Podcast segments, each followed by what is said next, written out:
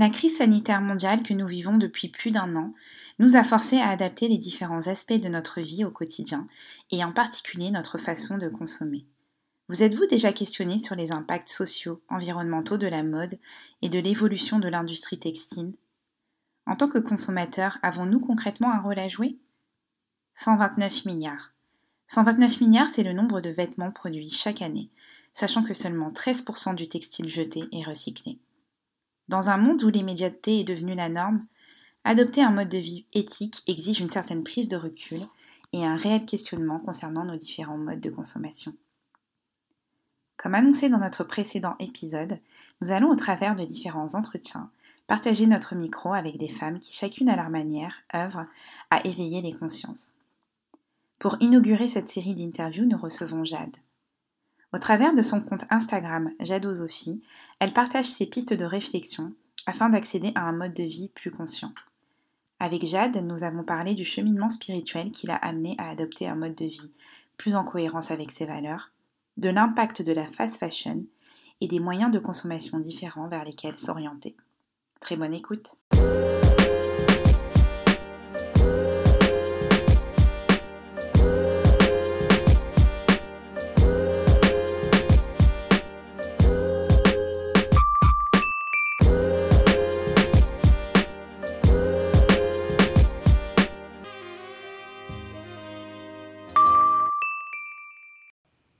Écoutez l'effet miroir et pour ce numéro spécial, nous avons euh, invité euh, Bailly et moi, Jade. Jade, je suis contente de te recevoir aujourd'hui sur, sur notre podcast.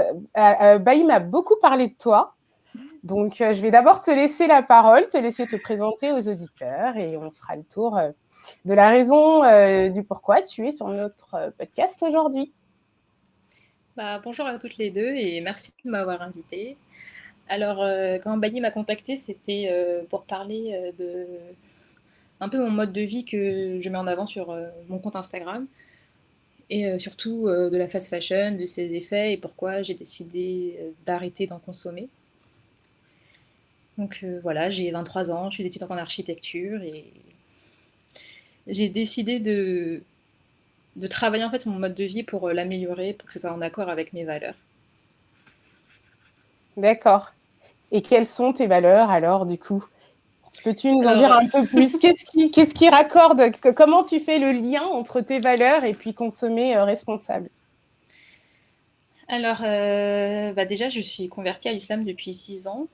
Et ça, ça a été aussi un grand enjeu dans ma vie qui a fait que j'avais besoin de, de me raccorder en fait avec euh, ma foi et c'était un peu un cheminement enfin que mes que ma vie soit en accord avec euh, mes convictions religieuses.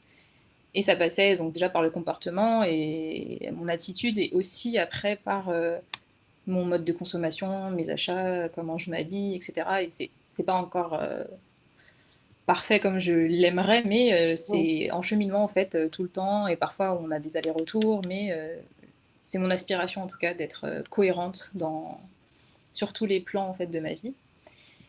Euh, donc euh, l'islam est quand même en grande partie la plus grande motivation, même s'il y en a eu d'autres avant que je me convertisse, donc avec mon éducation, la vie que j'ai eue quand j'étais petite, etc. Mais vraiment l'islam fait en sorte que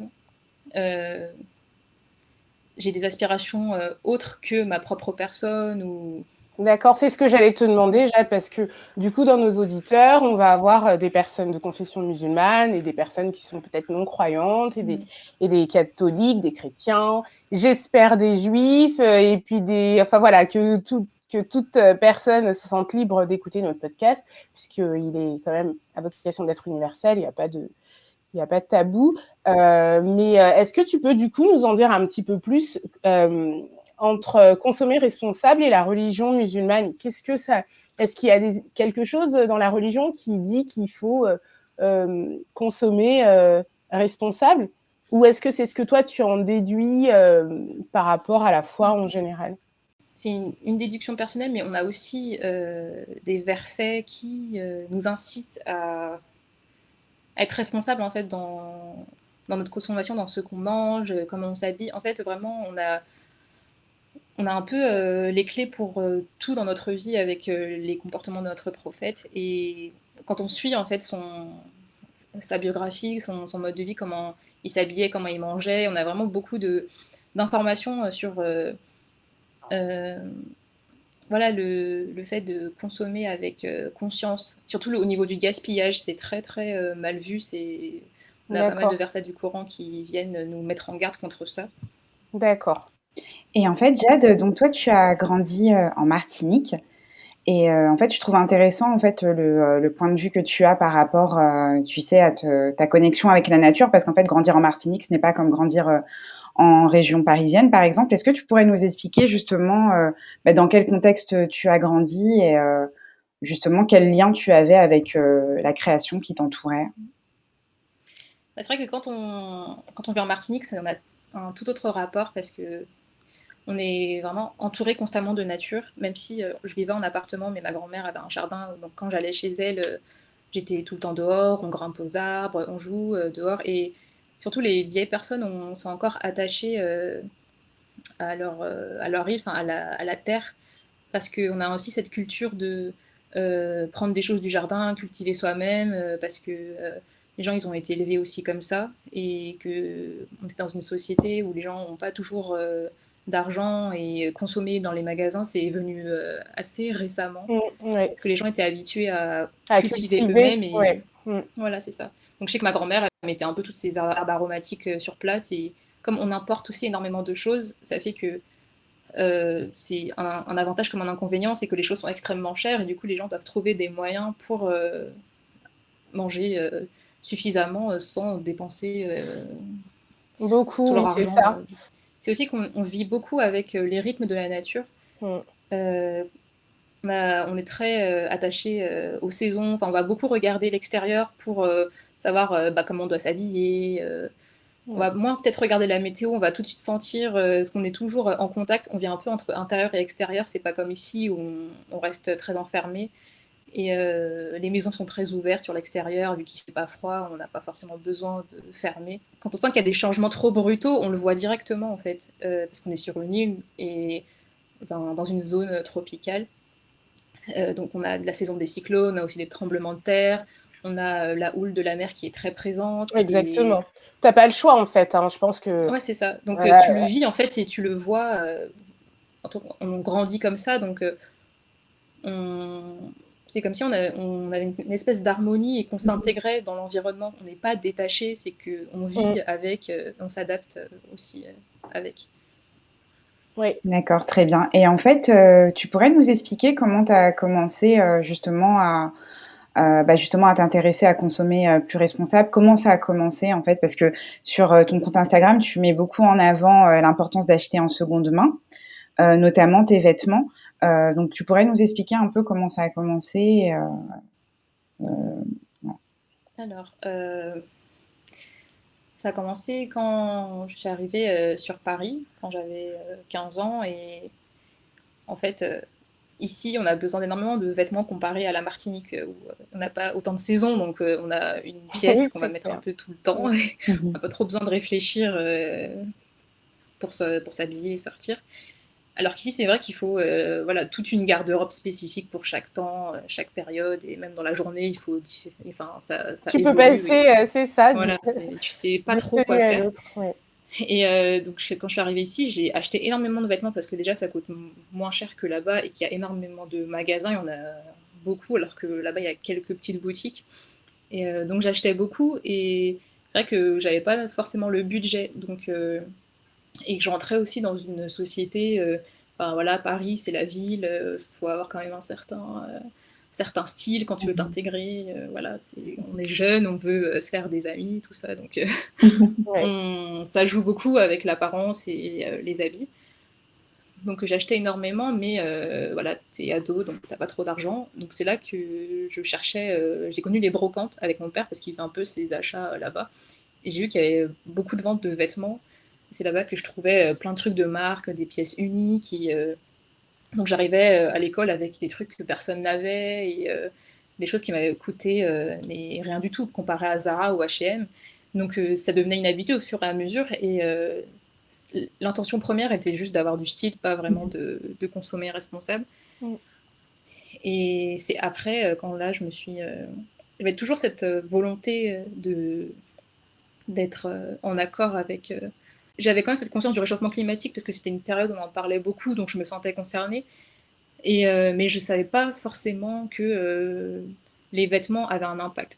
Quand tu achètes, tu n'es pas forcément conscient de l'arrière, en fait, de ce qui se passe dans la fabrication.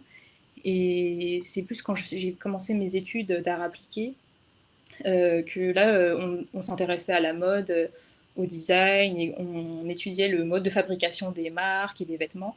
Donc ça m'amenait à découvrir un peu tout ce mode de fabrication et à faire des recherches. Et quand j'ai commencé après mes études de design d'espace, là on parlait d'environnement, d'écologie, et, et c'est à force de tomber sur des sites, de faire des recherches, etc., que j'ai vu un peu toutes les études sur Greenpeace, l'impact des vêtements. Ils avaient sorti des articles où ils montraient les, conditions de travail euh, des, ouvrières au Bangladesh. Et ça a fait. Euh, ça a été un peu le choc, en fait, parce que c'est quelque chose euh, qui n'est pas du tout mis en. qui n'était pas mis en lumière, en tout cas, à ce moment-là. Et c'est une période où je. Je m'interrogeais beaucoup sur mon, mon apparence en fait, parce qu'avec l'islam, on a quand même certaines règles de pudeur à l'extérieur et comment on doit s'habiller. Donc je commençais de plus en plus à essayer d'avoir euh, une apparence euh, modeste par rapport à avant. Hein. Mhm. Mais petit à petit, j'étais en questionnement et je commençais à vouloir porter euh, un turban et je m'interrogeais. Et, et en fait, je me... quand j'achetais des vêtements, même s'ils étaient larges ou quoi, qui correspondaient à... Au code de l'islam oui, voilà, à mon image de la pudeur. Euh, je, avec tout ce que j'avais compris en fait sur la production, je sentais qu'il y avait euh, une espèce d'incohérence, une tension en moi qui faisait que je, me demandais est-ce que je fais une bonne action ou pas en fait. Est-ce que c'est bien en même temps c'est pas bien euh, Je comprenais pas trop. Et voilà, après j'ai découvert, comme j'avais aussi cette habitude des brocantes, et j'ai compris qu'il y avait énormément de choses en fait qui existaient à force de chercher, de lire euh, des articles sur, euh, voilà, sur Internet, qui, il y avait vraiment des, des fripes. Euh, aussi, dans Paris, on est, quand on est dans des écoles de, du design, tous les jeunes un peu vont, s'habiller dans les fripes parce que c'est un peu plus original, ça a des pièces un, peu, un peu décalées. Donc j'allais dans les fripes au fur et à mesure, et du coup, je me disais, mais à force d'aller dans les fripes, les brocantes, j'ai pas besoin d'aller dans les magasins euh, les magasins, euh, les enseignes de prêt-à-porter normales. Parce que s'il y a tout dans les fripes, et j'ai aussi commencé à m'inscrire sur Vinted, j'avais accumulé tellement de choses à force qu'il fallait que je m'en débarrasse au bout d'un moment. Mhm. Et comme j'avais aussi changé de mode euh, d'habillement et que je mettais plus des choses courtes et tout, donc il y avait plein de choses que j'avais achetées avant qui ne me servaient pas. Et donc je voulais me, voilà, je voulais me débarrasser. Et c'est comme ça que j'ai connu Vinted. Et je voyais que je pouvais vraiment tout trouver sur Vinted aussi, qu'il y avait énormément de choses. Et c'est là que j'ai pris conscience qu'il y avait tellement de vêtements en fait qui circulaient, euh, qui étaient déjà fabriqués et que les gens revendaient entre eux parce qu'on en a tellement. Euh, tout le monde a une masse de vêtements qui ne met pas. Euh, donc j'ai pas besoin en fait d'acheter du neuf parce qu'il y a des pièces d'occasion qui qui sont encore très bien et donc c'est pas nécessaire de d'agrandir la production si euh, ce qui existe est déjà suffisant. Oui, tu as raison, Jade. Mais moi, j'ai une question du coup. Comment tu euh, réussis à allier euh, mode et religion? Est-ce que tu trouves facilement ce dont tu as besoin, que ce soit sur Vinted ou en, en, friperie Est-ce que tu trouves facilement oui, les vêtements qui vont refléter tes, tes aspirations religieuses? Bah, sur Vinted, oui, il y a énormément de choses et de plus en plus parce qu'il y a plein de femmes musulmanes aussi qui se sont inscrites et qui vendent aussi euh, leurs vêtements. Et donc, euh, il y a beaucoup de choix en fait. C'est faut fouiller un peu, ça prend beaucoup plus de temps que bien sûr d'aller dans un magasin et direct de savoir euh, ce qu'on veut et c'est tout de suite adapté. Là, faut un peu chercher, c'est pas tout de suite là, faut attendre, faut un peu discuter avec la vendeuse. Ça demande un certain temps en fait. mais c'est sûr que dans notre société, on est habitué à avoir tout rapidement. Donc c'est aussi une éducation à, avoir. C'est accepter l'attente, réussir à se dire que j'ai pas besoin de ça tout de suite, que dans tous les cas, que je l'ai maintenant ou pas, je vais pas sortir toute nue parce que j'ai déjà des choses en fait, donc c'est pas pressé. donc c'est tout un, un, travail sur ça aussi, c'est réussir à, sortir du caprice, mhm. pas vouloir tout de suite les choses et, et, et ça fait partie de l'éducation religieuse aussi que j'essaye d'avoir, c'est réussir à se contenir, à, à attendre, avoir la patience. Euh, c'est un tout, ça va vraiment avec euh, un comportement euh, général. Et du coup, Jade, comment tu fais le, ton rapport à la mode? Est-ce qu'il a changé depuis que tu consommes responsable et que tu passes par des friperies, des secondes mains? Est-ce que ton style a changé, ton rapport à la mode, ton visuel, la façon dont tu te regardes? Bah oui, totalement, parce qu'avant, quand j'achetais, c'était vraiment pour entrer dans des codes euh, sociaux, euh, rentrer dans un, un, moule ou bien soit me démarquer, vraiment pour me faire remarquer, voilà. Pour euh, arriver et avoir. quand je m'habillais, c'était vraiment pour dégager. parce que j'étais quelqu'un d'assez réservé et donc m'habiller, c'était aussi me faire remarquer parce que ma personne, en fait, j'arrivais pas forcément à, à faire en sorte qu'elle qu'elle s'impose. Alors que maintenant, c'est totalement différent aussi avec l'expérience. Bah, quand on grandit mhm. aussi, on sort de l'adolescence un peu, prend un peu plus confiance en soi. Que euh, maintenant, j'ai de moins en moins besoin de d'avoir des pièces extravagantes pour euh, montrer que j'existe dans l'espace public. C'est beaucoup plus ma personnalité que euh, mon apparence. Et donc ça fait que j'ai besoin de moins en moins de vêtements parce que aussi quand tu achètes des pièces euh, un peu extravagantes avec des couleurs et tout, c'est des choses que tu peux pas mettre tout le temps bien il va falloir associer avec euh, certains vêtements qui vont avec et tout, alors que quand tu achètes que des choses basiques un peu qui passent partout, euh, elles s'associent vraiment tout entre elles tout le temps, enfin ça fonctionne à chaque fois. Donc ça fait que tu pas besoin d'avoir mille choses différentes, tu as quelques petits... As quelques pièces et quelques vêtements qui sortent du lot, mais du coup, aussi, j'ai beaucoup réduit mon, ma quantité de vêtements parce que c'est aussi un poids mental que, que j'arrivais pas à gérer avec euh, mes études aussi. Euh, je suis en architecture, ça demande énormément de travail. Euh, donc, quand tu es dans l'armoire et que tu n'as pas envie de réfléchir, en fait, c'est aussi un gain de temps, se, se, faciliter la vie, se faciliter les tâches ménagères et tout. Mm. C'est libérer de l'espace aussi dans ton. Ouais, c'est ça. libérer l'espace de la charge mentale et. Euh, c'est une sorte de. Je pensais pas que ça aurait pu avoir cet effet-là, mais c'est aussi une forme d'apaisement euh, au fond de soi, de un moins de casse-tête et et j'avais eu cette réflexion-là euh, aussi avec quand je discutais avec certaines personnes, c'est que quand quand tu as besoin de de trop te faire voir. En tout cas, c'est pas forcément universel, mais pour ma personne, c'était ça. Tu as besoin de trop te faire voir, c'est que tu as un manque de confiance en fait. Et maintenant que j'ai travaillé sur moi et que j'ai moins besoin de me faire remarquer, euh, je suis beaucoup plus en accord et, et euh, j'attire beaucoup plus les gens euh, avec juste ma personnalité qu'avec mes vêtements. Et c'est aussi trompeur parce que tu n'attires pas forcément les bonnes personnes. Et, tu es authentique et du coup, tu attires les personnes qui, euh, qui auront de vrais atomes crochus pour ta personne et non pas pour ton style, euh, mm. pour ce que tu parais être.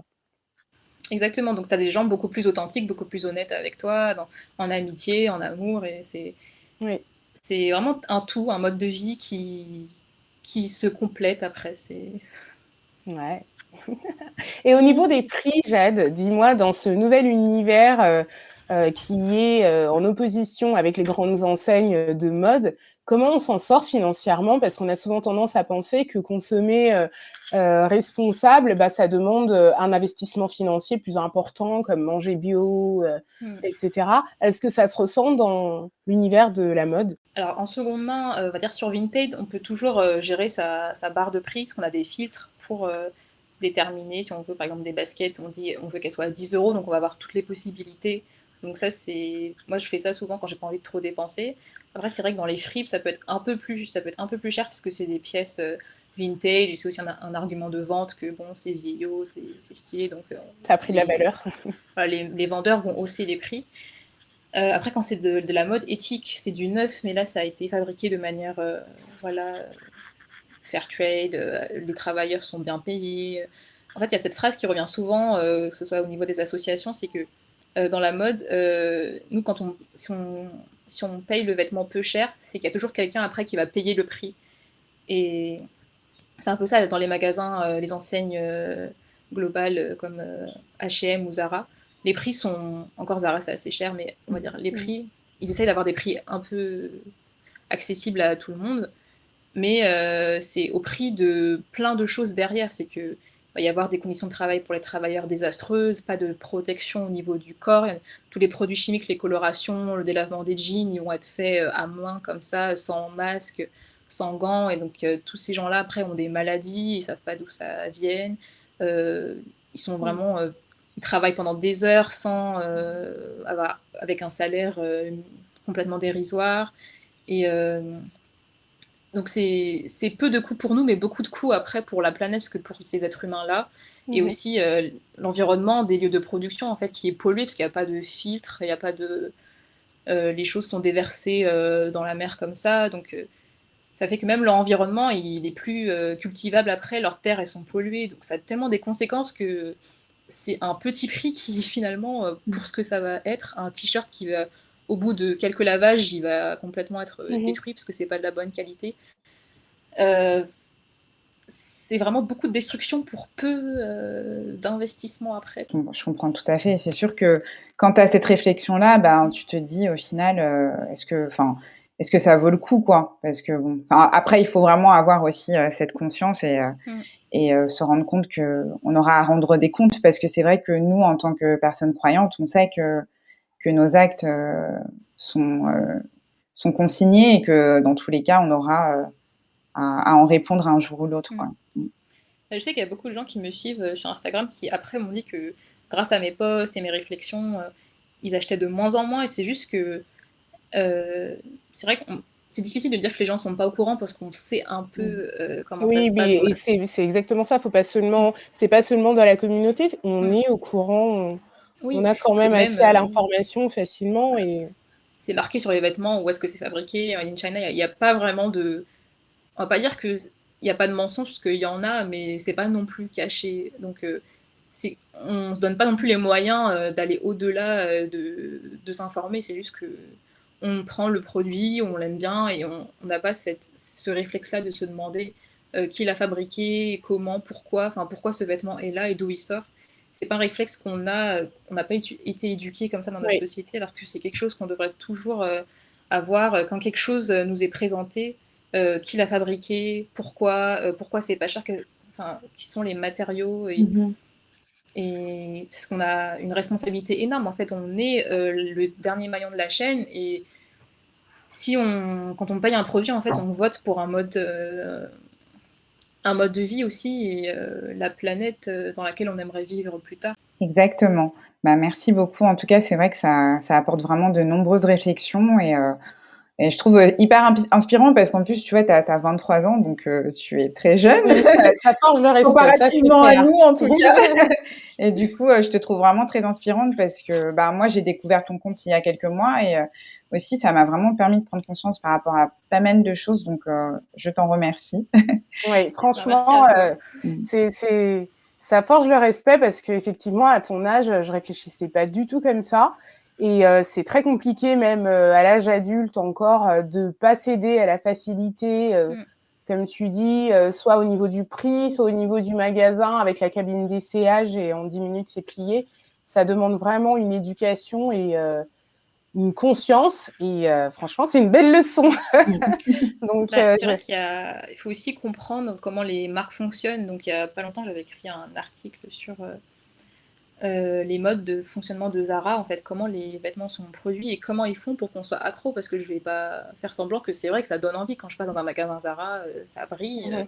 vraiment je, je, prends vraiment sur moi pour ne pas y aller. Je sais ce qu'il y a derrière donc je j'y vais pas mais je comprends qu'on ait envie d'y aller parce que tout est fait pour que on a envie d'acheter forcément. Leur but premier, c'est de vendre. Ils ne pas, ils font pas autant d'efforts, autant de destruction euh, pour rien. C'est qu'il mm. y a vraiment quelque chose, il y a gros à y gagner pour eux.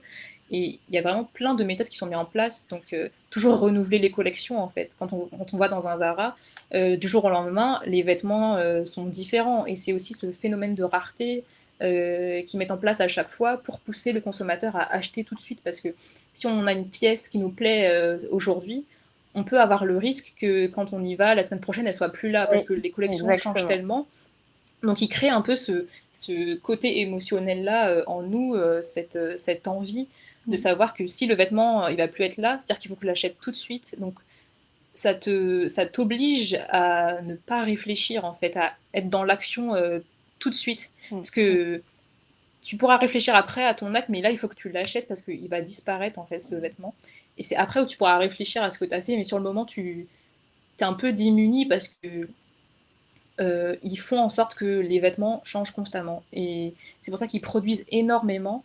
Euh, il y a plein de choses qui sont gaspillées, mais c'est pour créer ce, c'est une forme d'addiction en mhm. fait chez le consommateur pour qu'il ait toujours euh, envie euh, d'y aller. Il sait quand il va aller à Zara, il va y avoir des nouvelles choses. Donc c'est un peu euh, comme une sortie en fait, c'est du loisir mhm. parce que tu découvres de nouvelles choses à chaque fois, tu es stimulé, tes émotions sont stimulées, tes sensations.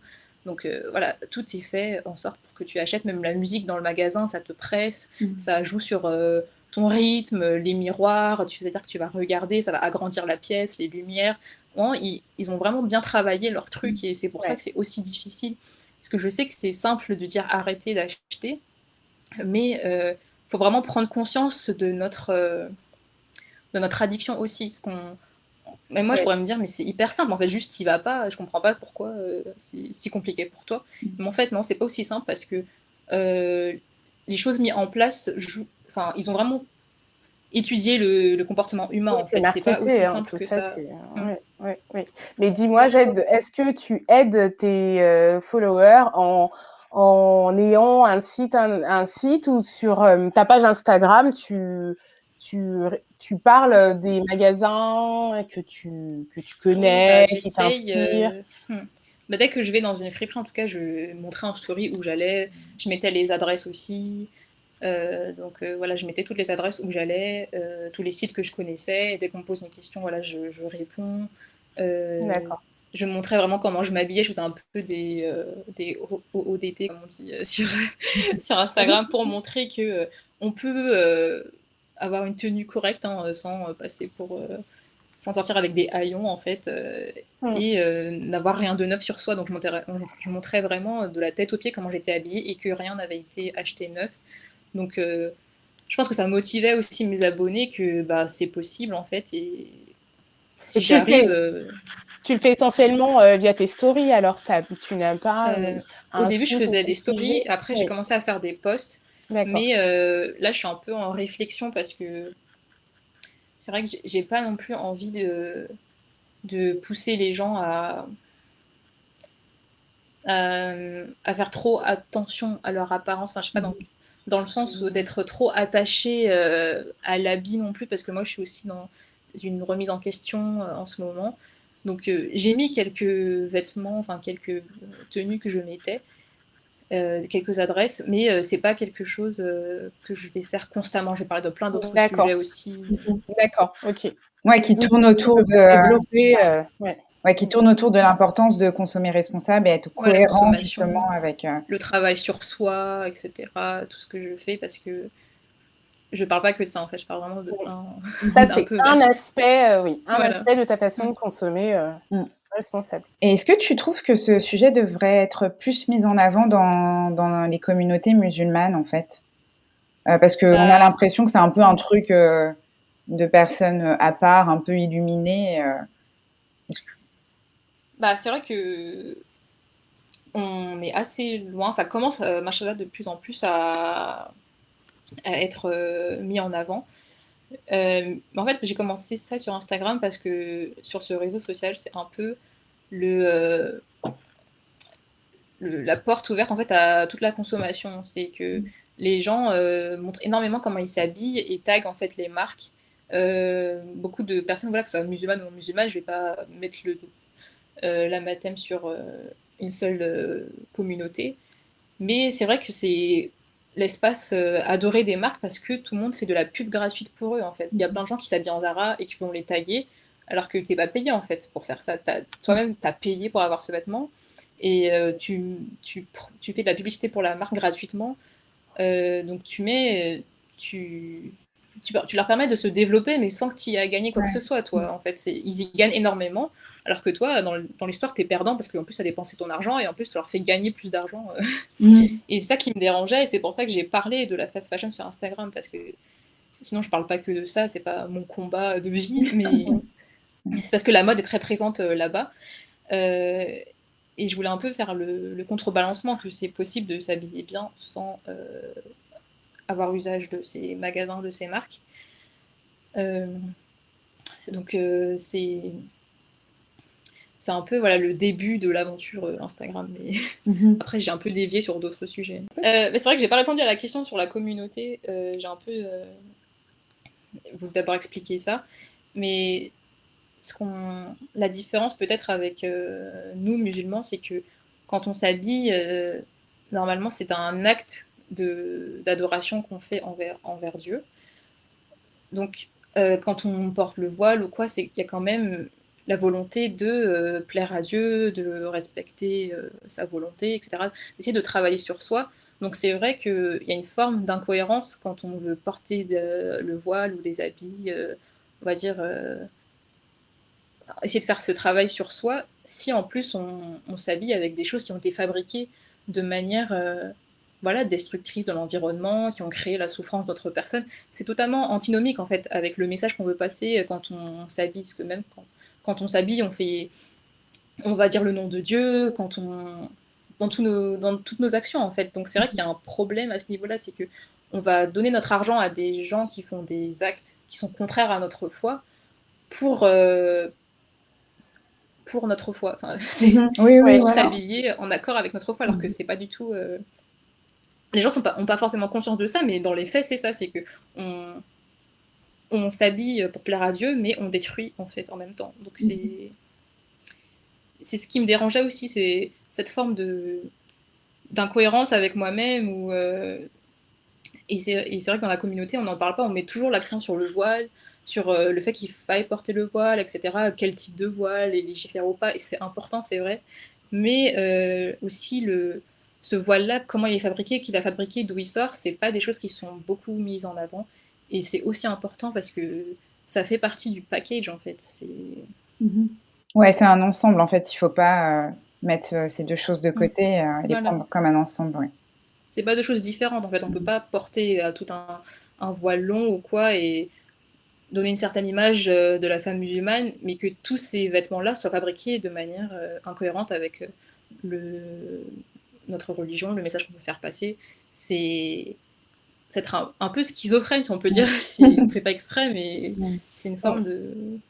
Ces deux comportements euh, C'est peut-être pas fait exprès, mais c'est un, mm. un, joli rappel que, mm.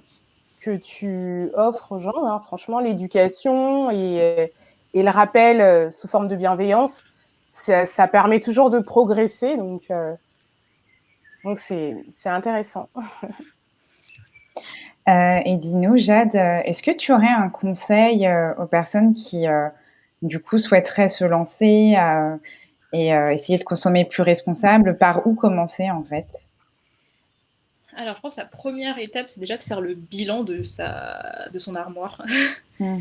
de, parce que parfois, on ne se rend pas compte tellement on entasse les choses. Quand tu vas, tu vas prendre peut-être les choses qui sont devant toi, parce que c'est les premiers trucs que tu as mis derrière les choses que tu as achetées, mais tu as oublié en fait tout, tout ce qui est derrière, en fait, dans ton placard. Et quand moi j'avais fait ça, quand j'avais tout vidé pour faire le tri, il y avait des trucs, je me disais, mais j'avais oublié, j'avais oublié que j'avais acheté ça, mais qu'est-ce que j'ai fait en fait? Et mm. quand tu es face à ça, euh, en tout cas, moi ça avait, été un, ça avait été un choc quand j'avais vraiment fait toute l'accumulation de tout ce que j'avais acheté. Je me rendais pas compte à quel point j'avais des vêtements en fait, parce qu'ils mm. sont pliés dans l'armoire, euh, ils sont cachés, c'est pas quelque chose que tu vois tout le temps.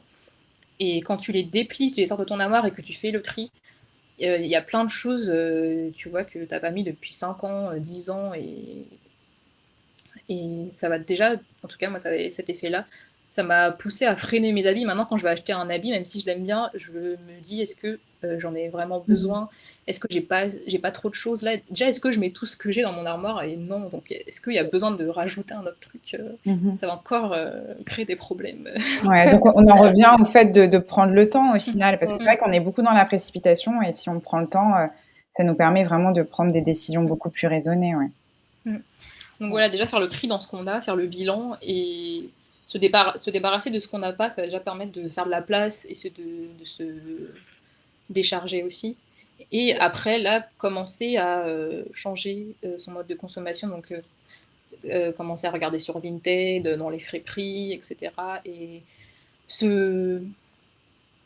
Je sais, sais pas comment dire ça, mais se calmer en fait quand on va acheter, essayer de, s'observer comment on est au niveau de, des vêtements. Est-ce qu'on est tout de suite dans la précipitation, dans l'émotion? Est-ce qu'on est bien est-ce qu'on se laisse le temps de réfléchir? Est-ce que voilà, c'est une observation de soi et de, de son caractère, de son mode de vie. D'accord. Ok, très bien. Ouais, c'est super intéressant. Je ne sais pas si, Bailly, tu as encore des questions à poser à Jade? Non, vraiment, ça a été, c'était hyper riche et euh, ben, merci encore beaucoup euh, d'avoir pris le temps d'échanger avec nous parce que je pense que ça aidera vraiment beaucoup de personnes à, à prendre conscience, euh, ben, de prendre le temps de réfléchir et de raisonner sur nos modes de consommation. Oui, vraiment très intéressant, Jade. Mm. tu pourrais être de loin, ma petite sœur, mais j'en ai, appris beaucoup avec toi aujourd'hui. Ah, merci à vous. Euh, et, je prendrai le temps de visiter ton site. Alors moi, je sais que Bailly, elle, elle a déjà cette, euh, cette, euh, cette réflexion qui est déjà plus avancée, puisque déjà plus jeune, elle achetait déjà en friperie. Euh, je me mm. souviens. Hein, c'était aussi pour le style. Hein. Alors c'est ça. ça commence comme ça, hein, mais oui. après. Oui, ça commence comme ça. Certainement pour le style, mais bon, tu avais cette patience que moi, je, Enfin, moi, j'avais pas cette patience parce qu'effectivement, il faut, c'est pas facile hein, de, de, de, chiner en mm. prix. Et il faut vraiment rentrer dans un certain état d'esprit. Et, euh, et, euh, et Bailly, elle a trouvé des pièces. Et moi, quand j'allais en friperie, j'avais l'impression de rien trouver. Donc, mm. euh, mm. C'est que j'étais peut-être pas encore euh, prête à, chercher autrement ou à réfléchir le vêtement mm. autrement. Oui. C'est vrai que tu pars un peu à la chasse au trésor en fait quand tu y vas, mais moi aussi c'est ce que j'aime bien, c'est que tu vas quelque part, il y a des trucs euh, partout, tu fouilles un peu et tu trouves des choses. En fait, c'est comme si euh, quand je trouve un vêtement, c'est comme si j'avais réussi à trouver un trésor en fait. C'est mm. pas juste je le vais, je le trouve, il est là, bon ça y est. Là c'est que j'ai cherché, j'ai fouillé, c'est un peu un jeu aussi. Euh, mm-hmm. Ouais, ouais, je, m'y reconnais totalement. et du coup, le vêtement. Oui, le vêtement n'est plus un vêtement, mais il devient une pièce, puisque du coup, dans ton armoire, tu peux plus facilement n'avoir que des pièces mm. euh, fortes, donc moins, mais euh, de, vraies belles pièces. Donc tout ce que tu peux prendre comme ça va te plaire, en fait, euh, mm. ce que tu prendras. Surtout au niveau de la qualité, les... quand, on va quand on achète un vêtement d'occasion, c'est que déjà, s'il est bien là et qu'il a déjà servi, c'est vraiment une preuve de sa qualité, en fait. C'est que il, a, il a été utilisé, mais toujours bien, enfin, il a toujours une bonne apparence. Donc ça prouve que c'est un, vêtement qui va tenir encore longtemps, alors que quand on achète euh, quelque chose euh, euh, dans, un magasin de prêt-à-porter, on ne sait pas en fait sa qualité, elle est, on la voit comme ça toute neuve, mais on ne sait pas combien de temps elle va mhm. durer. Exactement.